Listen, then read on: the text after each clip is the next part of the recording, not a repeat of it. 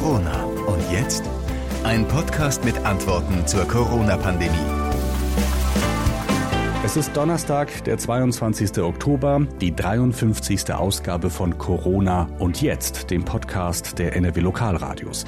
Und inzwischen leben gut zwei Drittel der Bevölkerung in NRW in einem Corona-Risikogebiet. Und eben weil die Neuinfektionen so schnell steigen, fragen sich jetzt viele Schüler, Eltern und Lehrer, wie soll es am Montag an den Schulen eigentlich weitergehen? Montag sind ja die Herbstferien zu Ende bei uns in NRW. Gibt es wieder eine Maskenpflicht im Unterricht? Werden die Klassen aufgeteilt und abwechselnd unterrichtet? Erleben wir ein Homeschooling 2.0? Über diese Themen und Fragen habe ich gesprochen mit NRW-Schulministerin Yvonne Gebauer. Und damit willkommen zu unserer Episode mit dem Titel Schule im Risikogebiet. Frau Ministerin, nächste Woche Montag geht die Schule wieder los und wie wir wissen, mit einer Maskenpflicht wieder im Unterricht, ähnlich wie nach den Sommerferien. Das heißt auch für die ähm, Kinder ab der fünften Klasse. Die Grundschüler dürfen die Maske abnehmen, sobald sie äh, auf ihrem Platz sitzen. Wir haben uns vor einigen Monaten genau darüber unterhalten und auch über die vielen E-Mails, die gekommen sind als Kritik. Diesmal gab es viele Forderungen danach. Ähm, hat das, war das ausschlaggebend für die Entscheidung zur Maskenpflicht? Nein, das war nicht ausschlaggebend. Ausschlaggebend war tatsächlich das Infektionsgeschehen, was wir hier bei uns in Nordrhein-Westfalen, aber auch im ganzen Bundesland und äh, nicht nur da, auch europamäßig und weltweit erfahren. Ähm, das war das ausschlaggebende Argument, dass wir gesagt haben, wir müssen ähm, alles versuchen, den Präsenzunterricht so lange als möglich aufrecht zu erhalten. Und wenn dazu jetzt auch die Maskenpflicht im Unterricht ein zusätzliches Mittel ist, dann führen wir dieses Mittel an der Stelle tatsächlich auch wieder ein. Ähm, sie hat ähm, am Ende ähm, ihrer Laufzeit nach den Sommerferien, so würde ich es jetzt mal nennen, dann doch große Akzeptanz äh, gefunden ähm, nach ähm, vieler Kritik zu Beginn. Und ich glaube, dass es jetzt an der Stelle auch für alle ja, ersichtlich ist, dass es ein gutes Mittel ist, um hier ähm, Präventionsarbeit, weitere Präventionsarbeit an äh, oder eine Präventionsmaßnahme an den Schulen einzuführen. Gleichwohl muss ich sagen, Schulen sind sichere Orte. Das haben uns alle Abfragen in diesem Zusammenhang bestätigt, aber dass sie eben auch sichere Orte bleiben sollen. Dazu kann und wird wahrscheinlich auch die Maske jetzt in diesem Zusammenhang im Unterrichtsgeschehen dienen. An manchen Schulen hat das Tragen der Maske äh, auch im Unterricht ja zum Teil gar nicht aufgehört. Das wurde ja freiwillig fortgesetzt. Ähm, mich interessiert an, an dieser Stelle, das ist eine Empfehlung des Robert-Koch-Instituts. Ja? Ähm, es gibt aber auch noch weitergehende Empfehlungen des Robert-Koch-Instituts. Zum Beispiel das Splitten der Lerngruppen. Das ist ein wichtiger Punkt. Das ist eine Stelle, da halten Sie sich nicht an die Empfehlung des Robert-Koch-Instituts. Warum? Nein, man muss auch mal sehen, aus welcher Perspektive heraus das Robert-Koch-Institut eine solche Empfehlung ausspricht. Das Robert-Koch-Institut ist ähm, dafür zuständig, entsprechend ähm, den Infektionsschutz an, äh, nicht nur an Schulen, sondern auch darüber hinaus, das ganze äh, Gesundheitswesen äh, nicht nur zu beobachten, sondern auch Empfehlungen ähm, aufzusprechen, abzugeben. Und ähm, diese Empfehlungen richten sich natürlich auch dann an die gesundheitlichen Behörden im Rahmen des Gesundheitsschutzes. Dass ich als Bildungsministerin einen ähm, doch noch mal anderen Ansatz habe, nämlich den, dass wir ähm, der Bildungsgerechtigkeit aller unserer Schülerinnen und Schüler ähm, nachkommen müssen, dass wir aufgrund der Erfahrungen, die wir gemacht haben in Zeiten des Lockdowns, was mit den Kindern passiert ist, dass wir ihnen ähm, so viel Präsenzunterricht als möglich zur Verfügung stellen müssen. Ähm, ich glaube, das muss man mir an der Stelle als Ministerin, als zuständige Ministerin auch abnehmen. Und deswegen, ähm, weil ich weiß, dass wenn wir hier kleinere Lerngruppen, so wie vom Robert Koch Institut gefordert, ähm, umsetzen würden, das ist ja dem Umstand geschuldet, dass äh, dann diese 1,50 Meter ähm, Regelung wieder greift.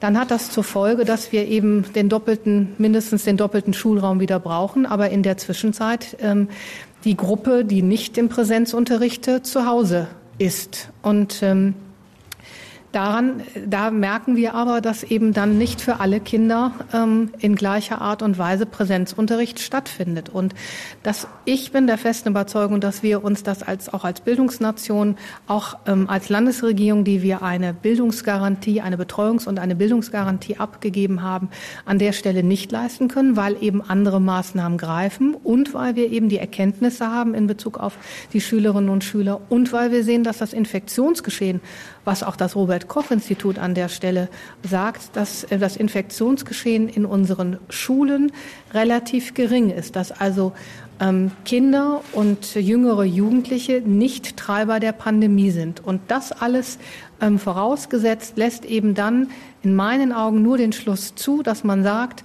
für alle Kinder täglich Präsenzunterricht so lange als möglich, damit wir eben hier ihnen die besten Chancen geben, auch zu ähm, Corona-Zeiten. Und wenn man weiß, dass Schule ja auch ähm, Struktur bedeutet, dass Schule ja auch Halt bedeutet, und der geht ja momentan durch die Pandemie in vielen Bereichen leider verloren, dann ist das auch ein Argument zu sagen, hier diesen Präsenzunterricht so lange als möglich aufrechtzuerhalten.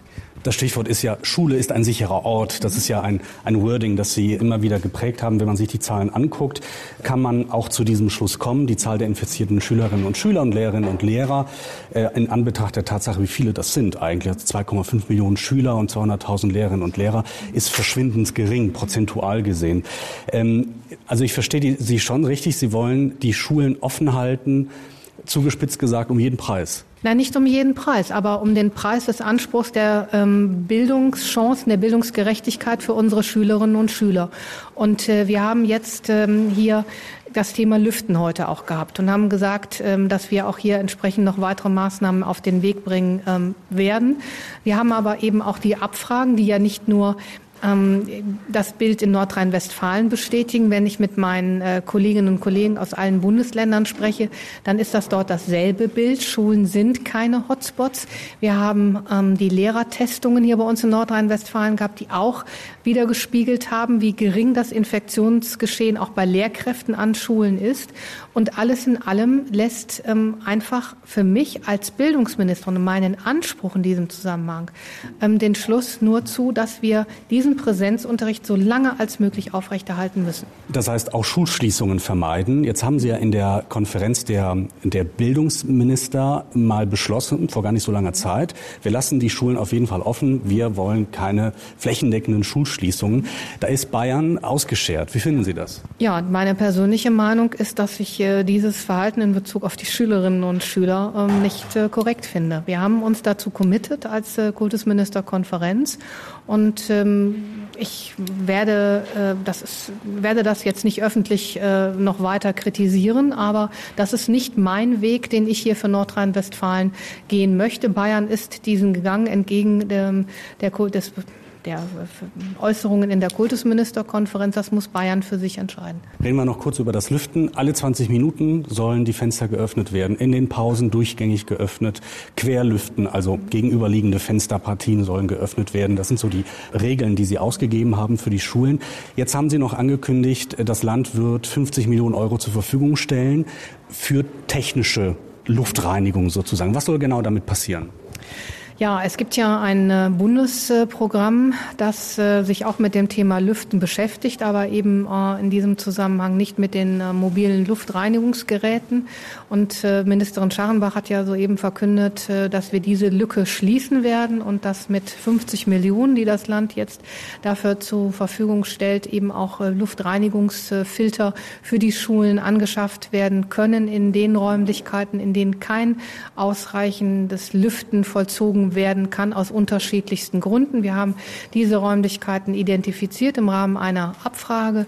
Frau Minister Scharrenbach und ich haben ähm, die Kommunen gebeten, hier in den vergangenen Wochen Abhilfe zu schaffen. Sie haben das getan. Mitunter sind sie noch dabei. Gleichwohl bleibt noch ein ähm, eine Zahl von Unterrichtsräumen übrig, in denen dann äh, entsprechend diese Luftfilteranlagen ähm, dann zur Unterstützung dienen können. Und äh, dafür ist unter anderem das Geld, was jetzt die Landesregierung zur Verfügung gestellt, auch gedacht. Das sind so mobile Geräte. Eine Nachfrage muss ich aber noch stellen zur Aufteilung der Lerngruppen.